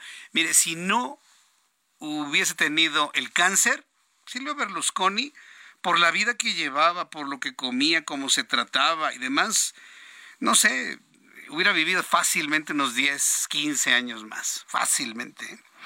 Pero este lunes, Milán, Italia, en Milán, Italia, murió a los 86 años Silvio Berlusconi, el tres veces primer ministro de Italia, dueño del imperio mediático Mediaset, que revolucionó las telecomunicaciones y atravesó cientos de escándalos legales y personales. Berlusconi murió en el Hospital San Rafael de Milán a consecuencia de las distintas complicaciones cardíacas que arrastraba. El empresario había sido ingresado en varias ocasiones en los últimos tiempos, la última el viernes pasado. Sin embargo, esta vez no logró sobreponerse a una leucemia crónica que padecía. Y bueno, cuando la leucemia crónica se, se vuelve aguda y crea una crisis, pues sobreviene una falla orgánica múltiple. De ahí ya no lo pudieron sacar y finalmente murió el día de hoy 12 de junio. Silvio Berlusconi, un hombre fundamental, el creador de la Forza Italia, él es el creador de la Forza Italia, y ¿sabe de qué era dueño? Era dueño de los Blockbuster. Él creó Blockbuster. No, no, no, era, era un visionario, era un verdadero visionario, Silvio Berlusconi. Eh, ¿sabe, ¿Sabe quién le lloró más? Vladimir Putin, quien aseguró que se perdía un hombre imprescindible para la vida y su gran amigo. Con esta información voy a los anuncios y regreso enseguida. Escucha las noticias de la tarde con Jesús Martín Mendoza. Regresamos. Heraldo Radio, con la H que sí suena y ahora también se escucha.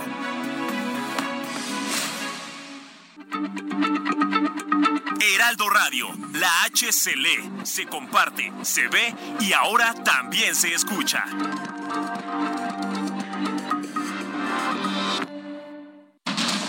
Continúa Heraldo Noticias de la tarde con Jesús Martín Mendoza.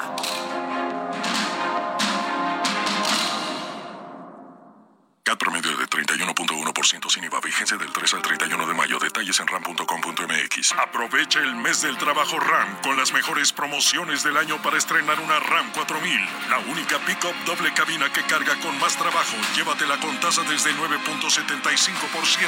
RAM. A todo con todo.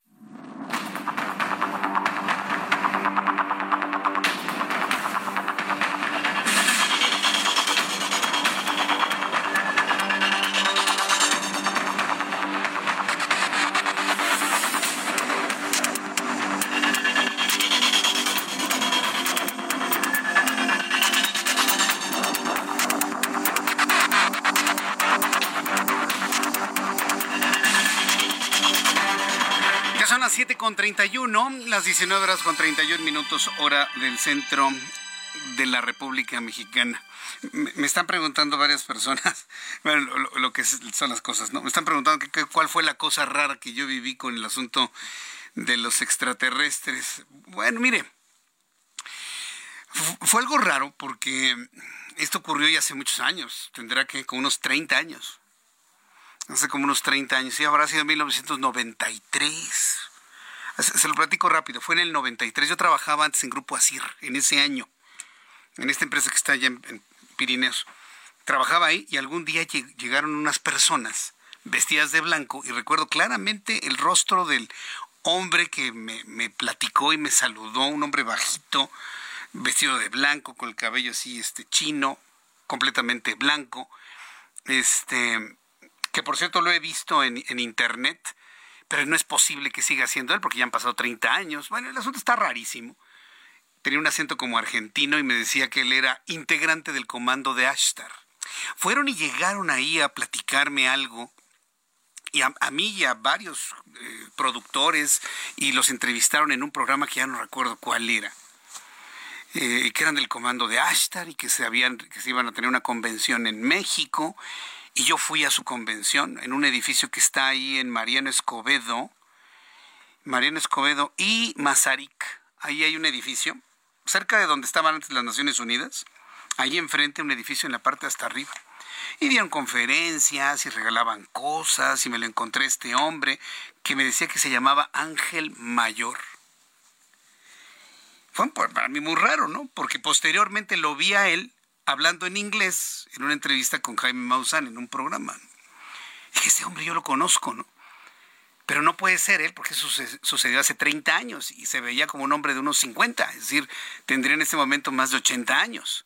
Ah, rarísimo, rarísimo. Es la única cosa extraña que he vivido sobre ese asunto y ya nunca más volví a saber de él. Ah, pero lo más raro es que traía las fotografías originales en, en una carpeta del caso Billy Mayer. ¿Se acuerda del caso Billy Mayer? De unos supuestos extraterrestres que venían de allá del, de las Pléyades. Fíjese, creo que esto nunca se lo había platicado a alguien. Al fin que no nos escucha nadie aquí entre usted y yo, ¿verdad? nunca lo había platicado, fíjese, ahorita que lo estoy platicando y me los enseñó. Le estoy hablando de esto, sucedió hace 30 años. Esto que le estoy platicando. Y me enseñó las fotografías y yo asombrado dije, ¿cómo tiene usted estas fotografías? Ah, pues porque están conmigo. Estas fotografías son de mis hermanos. Yo, wow. Nunca más lo vi esa vez, luego en la convención, nunca más volví a ver a esta persona. Eso ha sido lo más raro que me ha ocurrido. Pero de ahí a que a pie juntillas creamos todo lo que nos presentan en Internet, mire, yo creo que debemos tener mucho, mucho, mucho cuidado. Bueno, son las 7.34 horas del centro de la República Mexicana.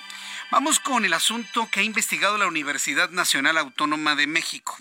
Fíjese que investigadores de la UNAM no se pierda esta noticia, ¿eh? sobre el volumen a su radio.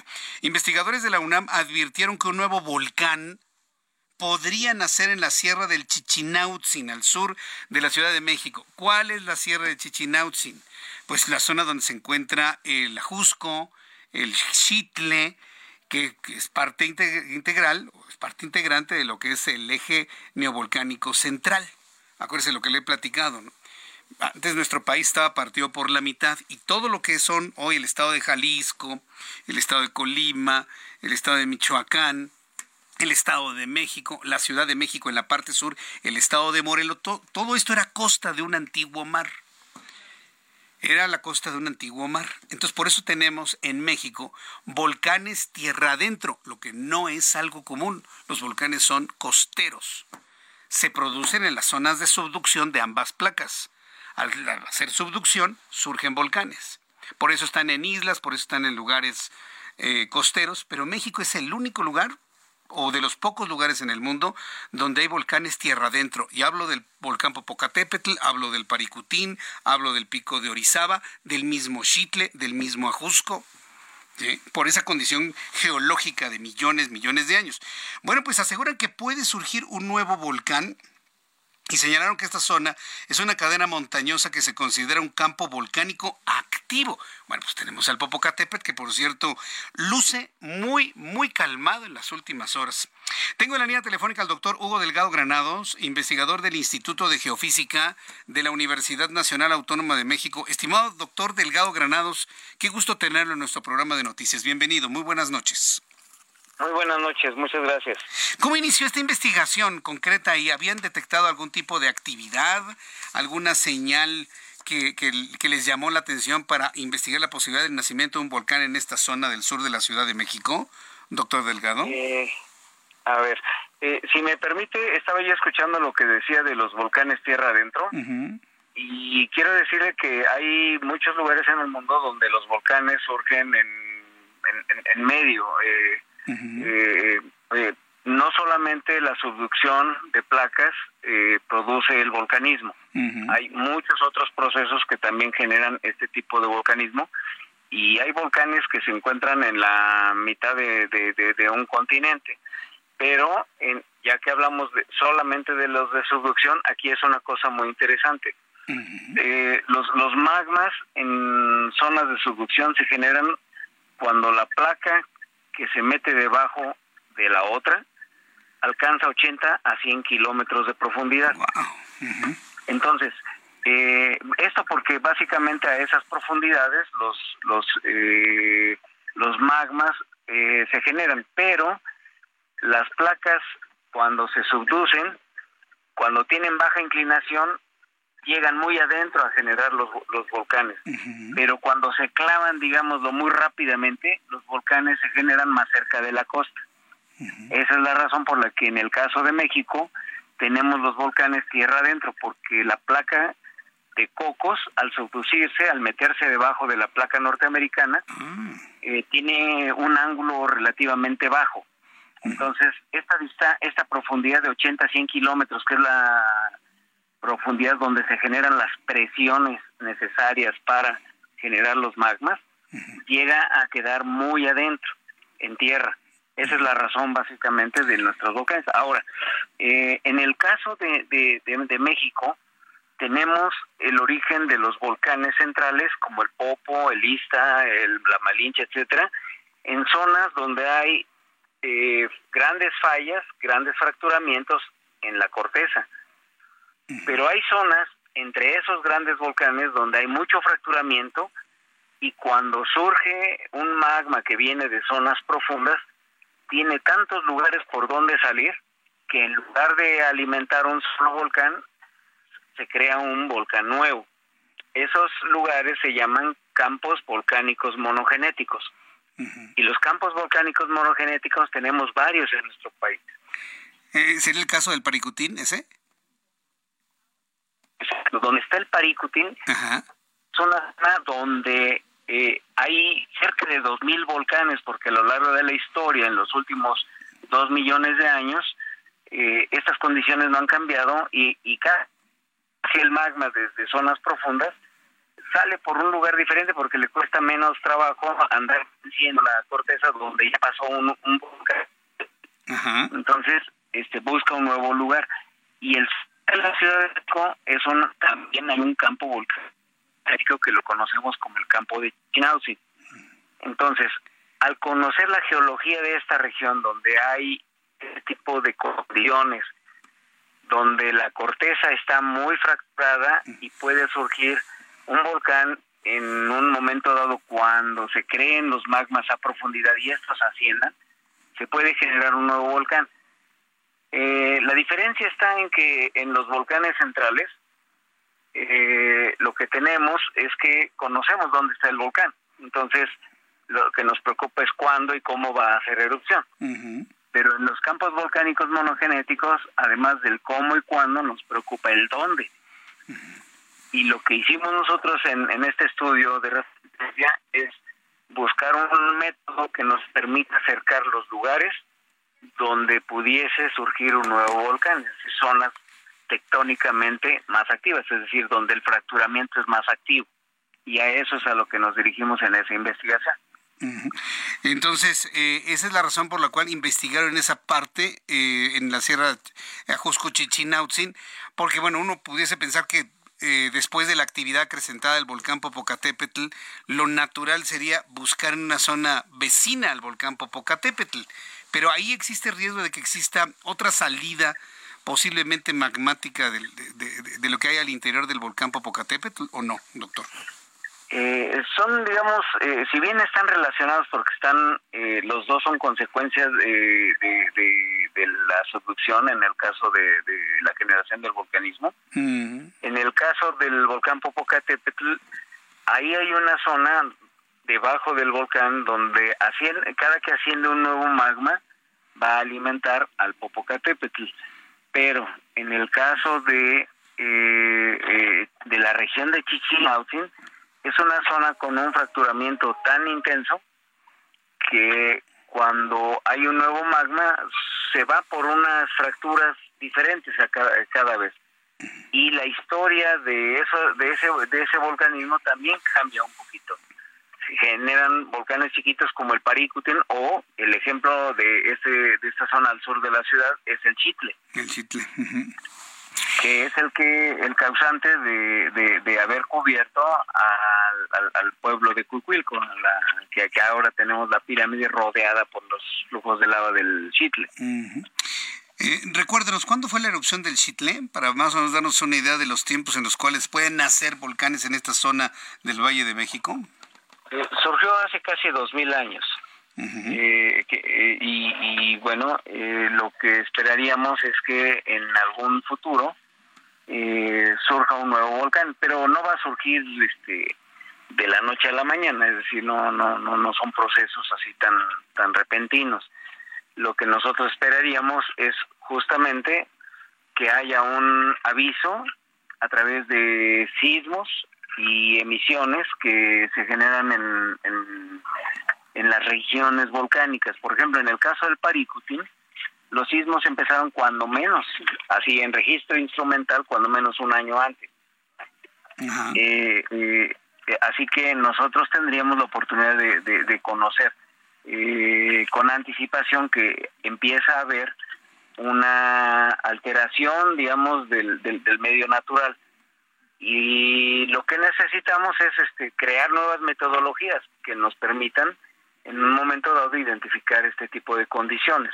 Ese es el estudio que hicimos, pero adicionalmente otras líneas de vigilancia volcánica que deben de, instrumentarse como es la eh, a través de estaciones sismológicas, etcétera.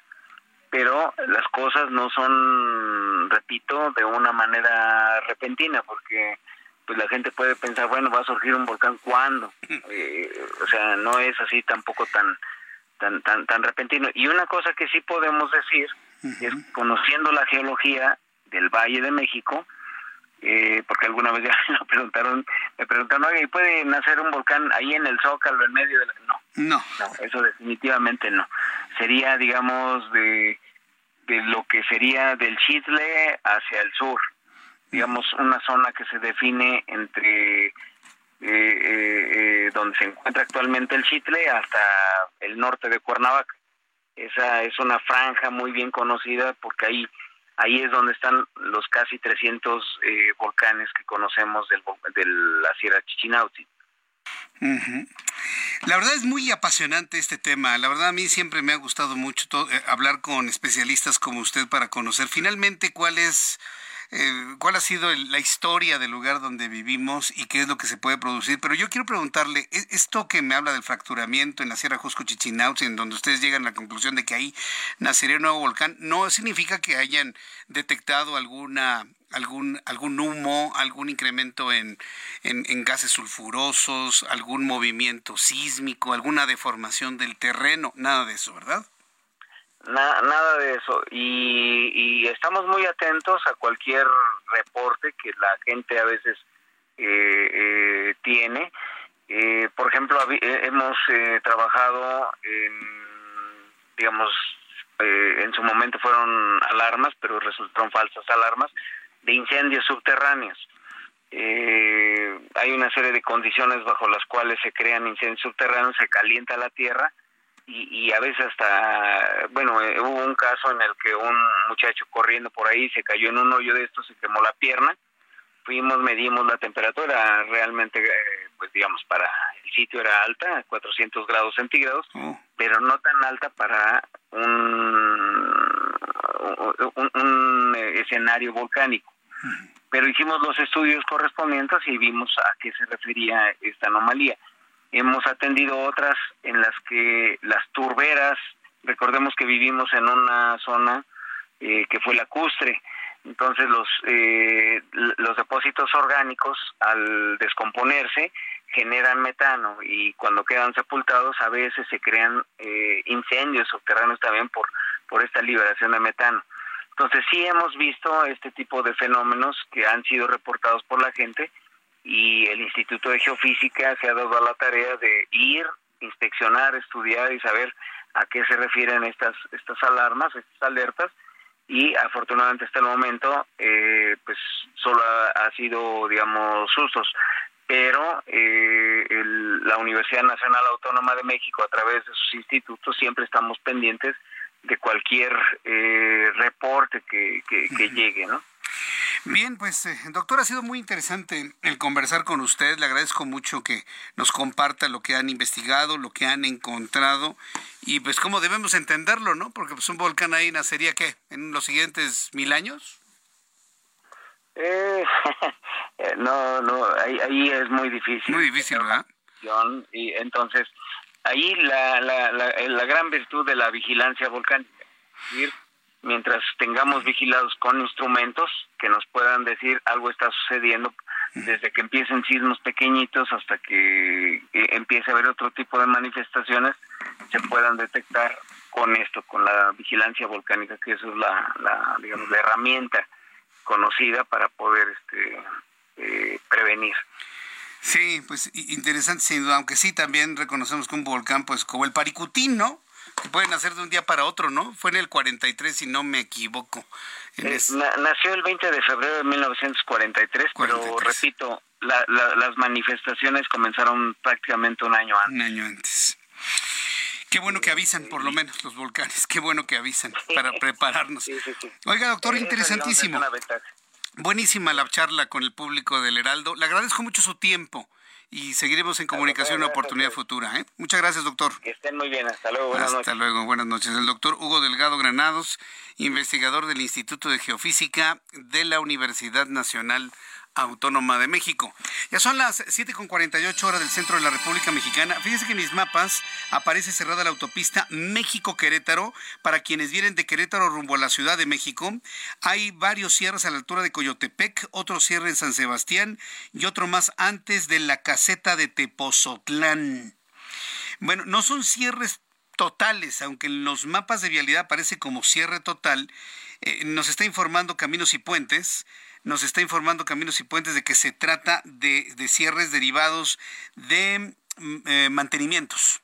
Es decir, que hay cierres derivados de mantenimiento, se cierran las, eh, los carriles, déjeme ver, para tenerlo aquí con toda precisión. Ah, ah, ah, ya se me perdió.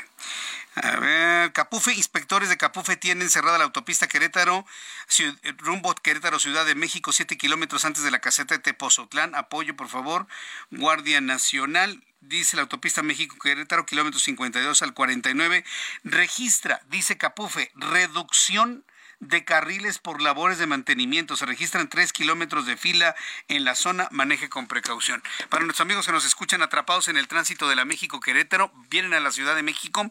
Antes de la caseta de Tepozotlán hay labores de mantenimiento y mantienen cerrada parcialmente la autopista. Seguramente hay un solo carril, así que eh, manténgase con mucha paciencia para quienes llegan a la Ciudad de México. Roberto San Germán, con toda la información deportiva, mi querido Roberto. ¿Qué pasó, mi querido Jesús Martín? Buenas noches y buenas noches a la gente que nos sintoniza. Pues ya estamos aquí para hablar de los deportes, mi querido amigo. ¿Te gustó la final de la Champions? Eh, estuvo, a ver. Yo no la vi, pero me dicen que estuvo aburrida. Aburrida, sí, pero ganó el Manchester City después de muchos años, desde el 2009 que compró este equipo, el Jeque. Este, pues nada más le invirtieron 1.215 millones. ¿De qué? Dólares. ¿De dólares? Nada más. Ah, pensé que eran euros, digo. Ah, bueno, pues, eh, yo no tengo problema si me los das en dólares o en, euros. Tú ¿eh? no tienes ningún problema. Hasta en pesos, compadre. Sí. 1215 que es el equivalente nada más. No, no, no, a mí dame los pesos si quieres, 1215 millones. No me pongo exquisito, ¿eh? 24 mil millones de pesos, ¿qué te parece? Para ganar la primera Champions del Manchester City. Bueno. Con Pep Guardiola, 12 años después gana otra Champions primero la ganó con el Barcelona Y bueno, pues ya lo logró el señor Pep Guardiola, triplete este año, Liga, Copa y Champions, mi querido amigo. Y pues estaba muy contento, él hasta se mofó un poquito haciendo escarnio del Real Madrid, después de que lo habían eliminado, pues que el Real Madrid se cuidara porque nada más les faltan 13 copas más para igualarlos, ¿no? Pero bueno, ya sabemos cómo es Guardiola, con su pasado culé, pues obviamente no puede hablar bien del Real Madrid, ¿no? Y bueno, dejemos ese caso y vámonos ahora, mi querido amigo, a lo que sucedió en Roland Garros, porque también hubo récords. Lo que hizo el señor eh, Novak Djokovic, ya tiene 23 títulos de Grand Slam. Te lo comenté a Casper Ruth, se lo despachó en tres sets y ya es el hombre con más títulos de Grand Slam. Ojo, en varones, en damas hay una mujer que se llama Margaret Court que tiene 24. Podría pasarla y seguramente lo va a hacer Novak Djokovic. Sí, se coronó ya en, en Roland Garros en Francia, le mandó hasta una felicitación eh, muy padre, la verdad que se ven así, eh, Rafa Nadal diciéndole que lo felicitaba y que gozara mucho de este triunfo con toda su familia.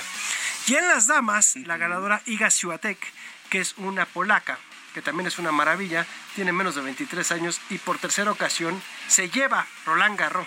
Nada más dos tenistas y ella lo han logrado y esta mujer ya la están comparando, amigo, con Serena Williams. Así que podemos tener una, o ya tenemos una estrella en toda la extensión de la palabra Suatek, esta polaca. La verdad es que es una gran, gran jugadora. Ganó en tres sets. ¿La comparan con Serena Williams? Ya la están comparando por la edad que tiene y los títulos que ya lleva. Cuatro de Grand Slam, ya lleva 14 torneos durante la gira. Eh, tiene 20, va a cumplir 23 años, amigo. O sea, no, bueno. es una maravilla esta chavita jugando. La verdad hay que verla. Iga Swiatek, así se llama. Es Iga una. Es una polaca. La verdad es que lo hace bastante, bastante Porque bien. aquí en México ya no salen tenistas. ¿eh? Sí, tenemos, ahorita Sí. te iba a platicar, Rodrigo. Pacheco, un jovencito de 18 años que ganó en dobles varonil, lo ganó el, en Roland Garros y además es el número uno del mundo. No en dobles, en singles. Es de Mérida, este chavito, es allá de Yucatán y tiene 18 años. Él, eh, hace dos semanas o tres semanas ganó en Monfiglio en Italia y con eso se puso en el primer lugar del ranking mundial del ATP en juveniles. Es la primera vez que un mexicano tiene esa distinción. Ningún mexicano, ni Raúl Ramírez, Ni Raúl Ramírez te ni, las- ni Lozano, ni Maciel, ni Sarazúa, ni Palafox, ni Osuna, nadie de la vieja guardia, ni Leo Lavalle, Oliver Fernández, Luis Enrique Herrera. Este hombre ha sido el único mexicano que ha estado en el primer puesto de juveniles de la ATP. Leo Lavalle, ¿qué ha sido de Leo Lavalle? Pues estuvo de comentarista en varias cadenas. Recuerdo, creo que la última vez que lo vi fue en ESPN, si no mal recuerdo, porque Ajá. estuvo mucho tiempo en Azteca. Sí. Leo, bueno, pero ya ahorita no sé dónde anda el buen Leo Lavalle. Este, pero sí, ya tenemos un mexicano bastante interesante. Y otro de los casos rápido, amigo, fue lo que sucedió el fin de semana en El Salvador, donde un mexicano que se apellida Alan eh, Cleland, pues se llevó el título ¿sí? de surf. Este hombre tiene 21 años. Allá lo ganó en San Salvador. ¿Qué te parece? Me parece, no, pues fantástico. Pues eh, mi querido Roberto San Germán, ya nos vamos. Te agradezco Ah, mucho la información deportiva. Gracias Nos vemos por aquí mañana, ¿no? Sí, amigo, aquí estamos. Roberto San Germán con los deportes, ya nos vamos. Mañana televisión, 2 de la tarde, canal 8.1, 161 de Sky HD. En la radio, 98.5 de FM en México y en los Estados Unidos. Soy Jesús Martín Mendoza. Gracias, hasta mañana. Esto fue Heraldo Noticias de la tarde con Jesús Martín Mendoza.